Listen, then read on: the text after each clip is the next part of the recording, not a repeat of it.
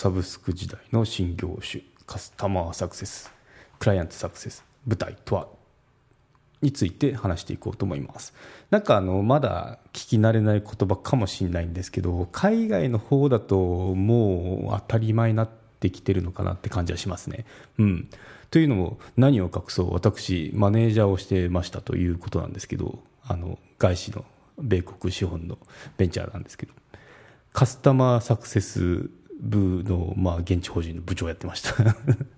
そうなんですよ。うん。なんか変な名前だなってお客さんにもその、まあ、日本のお客さんにもその言われたんですよね。クライアントサクセスとか言って、なんかお客さんの成功部みたいな 感じなんで、何ですかそれみたいな感じで、あの、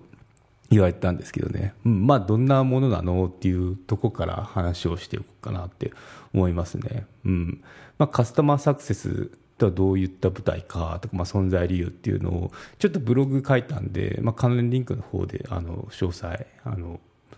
興味あれば見てもらいたいんですけどね、まあ、それに肉付けしながら今回しゃべって喋ってみようかなと思います。はい。ということで、うん、まあ、あのいろいろ考え方ってあると思うんですけど、まあ、私が見てきた中で私が思った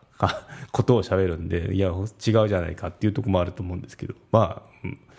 本で勉強してくださいって感じですかね、そその辺は。うんまあ、実際生で見たらこんな感じでしたっていう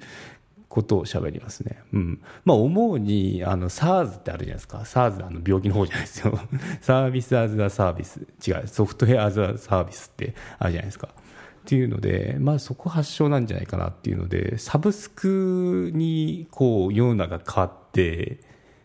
来てるじゃないですか。まあ、来たって言ってもいいのかもしれないけど、括弧形で。うん。そう今ソフトウェアもサブスクだしそのアドビのソフトとかあのありますよね。アマゾンプライムとかもそうですよね。サブスクで。あの年とか月の定額制で。でその払ってる間はそのなんだろうフルのサービスを享受できるっていうような、うん、それこそこのポッドキャストもあのサブスクやってますけど私の番組。もうサブスクですよね。っていう感じで。あの、まあ、サブスク時代到来であのなんだろうそのビジネス形態って変わってきたと思うんですね。今までってこう買い切りだったじゃないですか。なんか商品あります。じゃあこれになんだろう200円払います。あの受け取りましたみたいな。CD とかそうですよね。CD のシングルだったら。あのすいませんね、C、あのアラフォーなんで。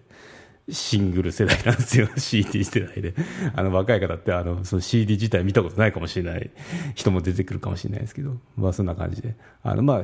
物に何か物に対してお金払ってきたっていうのがその今までの当たり前だったんですよねそれがこうガラッと変わって物で流通しなくなったよねっていうようなその時代背景があると思うんですよね。うん、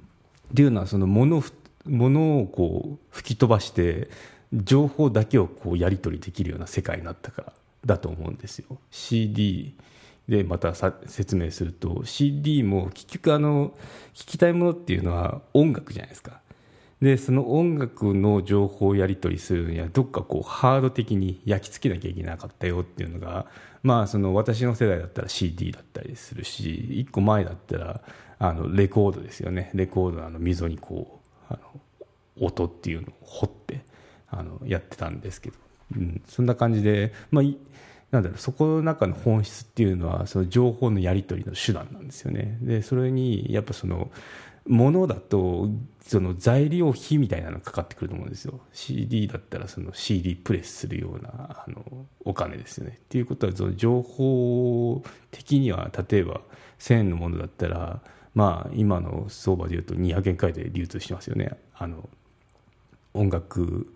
ファイル自体が、まあ、そのくらいだったのがそのまだその流通コストとかいろいろ乗ってそのロイヤリティとかも含めて乗っての1000円というような感じだったと思うんですよね。それがこうバラバラじゃないガサって変わったのがこのなんだろうインターネットの発展なのかなっていうような感じであの思ってますね。っていうことでだんだんなんかサブスクからそれてますけど、まあ、そんなこうあのなんだろう歴史のこの転換点っていうか変わったわけですよね。このインターネットが出てきてさらにその速度が増したことですよね。昔はその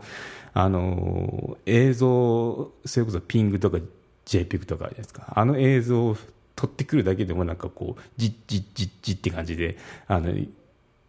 ゆっくりこう 撮ってたっていうのをこのインターネットを始めた頃のそのなんか記憶がある方とか同じ世代の人だったと。いるかもしれないんですけどそんな感じだったの。が今もうスマホでもドンって感じで出るじゃないですか。これがまた 5G になるともっと今の 4G よりか速くなるんであのまだいろいろ可能性が出ますよって。その静止画どころか動画も今流行ってるのはそういったこの技術技術的なあの飛躍があるからだとあの思いますね。はい、ということであのそんな感じでビジネスもどんどん変わってますよということで、まあ、そのなんだろう。物を買うっていうものからそのサブスクっていうこう新たな業態っていうのが生まれてきたんですよね。そうなると今度は戦略も変わってくるんですよね。でそこで必要なのがカスタマーサクセスっていうようなそのアフターフォローの部署だったわけですよね。うん、っていうと、まあ、じゃあ従来のサポートってどういうものかっていうと従来の、まあ、サポートそのカスタマーサポートってあるじゃないですか。カスタマーサポートとあのカスタマーサクセスって、まあ、もう文字単語一つしか違わないんですけどもう全然違うもんだとあの今回。理解していただければなんかもういいなって感じです。いいなって感じですね。そんくらい違いますね。あの、うん、正直部長やりながらも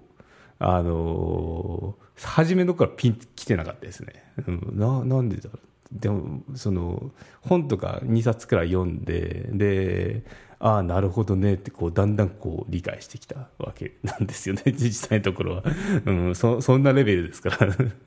そう。であの従来のサポートってどんなんだったのっていうのを説明すると、まあ、従来のサポートって何かトラブルあった時にその連絡を受けるようなこのなんだろう自動的に対応してたっていうのが従来のサポートだと思うんですよ。これ結構馴染みがあると思うんですよね。なんかなんだろう例えば電子レンジ壊れましたって言った時にそのメーカーのお客様問い合わせセンターに、まあ、電話とか、まあ、するじゃないですか。あとまあ今その電話するのがシャイだったらあのなんだろうメールとか。でそのメーカーに連絡すると思うんですけどそれがカスタマーサポートだと思うんですよね。うん。そうそんな感じでやってたのが普通でそれに慣れてるのがこの今の状態なんですけど、まあ、サブスク時代っていうのはカスタマーサクセスっていうようなあのものが出てこれどういうことをその目的としてるかっていうとお客様ってそのサブスクしてる間っていうのはまあその会社的にはお金入ってくるんでキャッシュフローはあるんでいいんですけどそのまあ自由なわけですよね。サブスクもやめちゃおうかなっていうのも。でそうなるとその顧客離れていくと困っちゃいますよね会社っていうのはその今まで見込んでてあの、まあ、その年間の契約料がいくらだからっていうような数字がその来年からやめますってなった瞬間その見込みの収益っていうのがなくなるわけですよねっていうのは結構大きなことなんでそこを維持するにはどうしたらいいかっていうようなそういったその維持部隊なんですよね。なんでまあその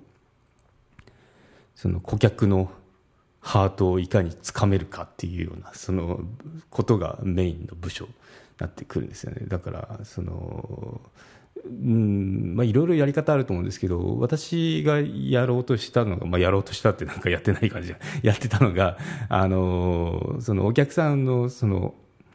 ビジネス形態ってさまざまなんであのそれに寄り添ってこちらからその来る前にこちらから何かをこう提案できないかっていうこの受けじゃなくて攻めのそのなんだろ寄り添い方っていうもうその逆ですよね。そのカスタマーサポートとは。あのこっちがお客さんもこんなことをしたいんだよねとか言いながらも全然もっと違うすごいことを提案してああすげえっていうようなそういうのが一番理想ですね。まあめったにできないんですけどそうこれできたら本当にいいあのカスタマーサポートカスタマーサクセスだなって思うんですけどね、まあ、理想としてはそんな感じ、うんうん、でどんなそのちょっとあの説明が漏れたかもしれないですけどどんなそのものやってたかっていうと、まあ、ソフトウェアですね。ソフトウェアの SARS のやつやってたんですけどそこでそのお客様のビジネスフローとかってやっぱ違うわけですよね。そう。同じその器自体はそのなんだろう。こういうふうに使うといいよっていうのはあってもその細かいとこまで言うとお客さんのそのビジネス形態でどんどんその使い方って変わってきてて、まあ、ものによっては馴染まないようなところもあるんですよね。そこはこの裏技的なものもあの自社製品の裏技的なものをこうあの紹介しつつやってみたりあともうどうしてもダメだったらそもそものそのシステム自体をこれはあのまあその何百社か顧客がいたんですけど1社だけじゃなくてこれは全社にとっていいあのなんだソリューションになるんであの取り入れませんか？って掛け合ってみたり掛け合ってこう実装してもらったりとかそういった結構あのプロダクトにも近いあのことをやってましたね。うん、なんでそうやっぱりあの CS があって導入チームがいてで最後にそのまあカスタマーサクセスっていう部署があったとしてでもちろんプロダクトもですねあったとしてその橋渡しで一番そのなんだろう本番稼働してから一番そのお客さんと接してる窓口になるのってカスタマーサクセスなんですよね。だからここっていうのは結構あのコアで一番そのお客さんの声を聞けるような部署なんで結構面白いその生の声聞けてでそのままあの社内に社内のそのプロダクトと調整するとその実現できたりするので結構その調整が面白かったりしましたよね。あそういうことお客さん思ってんだ。あそういう使い方もあるんだとかなんかいろいろそういったなんか新たな発見がありましたね。あとまあそのお客さんとその長い付き合いになっていくのでまあこの単純に面白かったりしましたよね。こうどんなことをあの考えてますかとかあのどうですか？うちの商品って。なんかあの後からトラブってませんか？とかなんか大体トラブルがあってそこきっかけの話になってくるんで、うん、でそうですね。最初の頃は結構まあ炎上したりしたんですけどだんだんこう火が落ち着いてくるとなんか本当になんか戦友って感じで あのいい仲になっていくんですけどね。はい、ということであの時間が来てしまいましたのでちょっと触りだけでしたけどカスタマーサクセスってどんな部署なのっていうのまあこんな感じよっていうのが雰囲気つかめたら ちょっと今回いいなと思いますね、うん、カスタマーサポートとはちょっと全然違うもんなんだなっていうのがちょっと分かってくれたらあのいいと思います。はい。続きでちょっともう一回もう一回っていうか続きでどんどんあのカスタマーサクセスとはっていうのを話していこうと思います。はい。では今回は以上です。ではまた。マネジク有料チャンネルのご案内をいたします。有料版チャンネルマネジクプレミアムを Apple Podcast で配信中。有料会員は無料会員よりも早く配信。また有料会員のみのエピソードを用意しております。ご登録して応援いただけると励みになりますのでどうぞよろしくお願いいたします。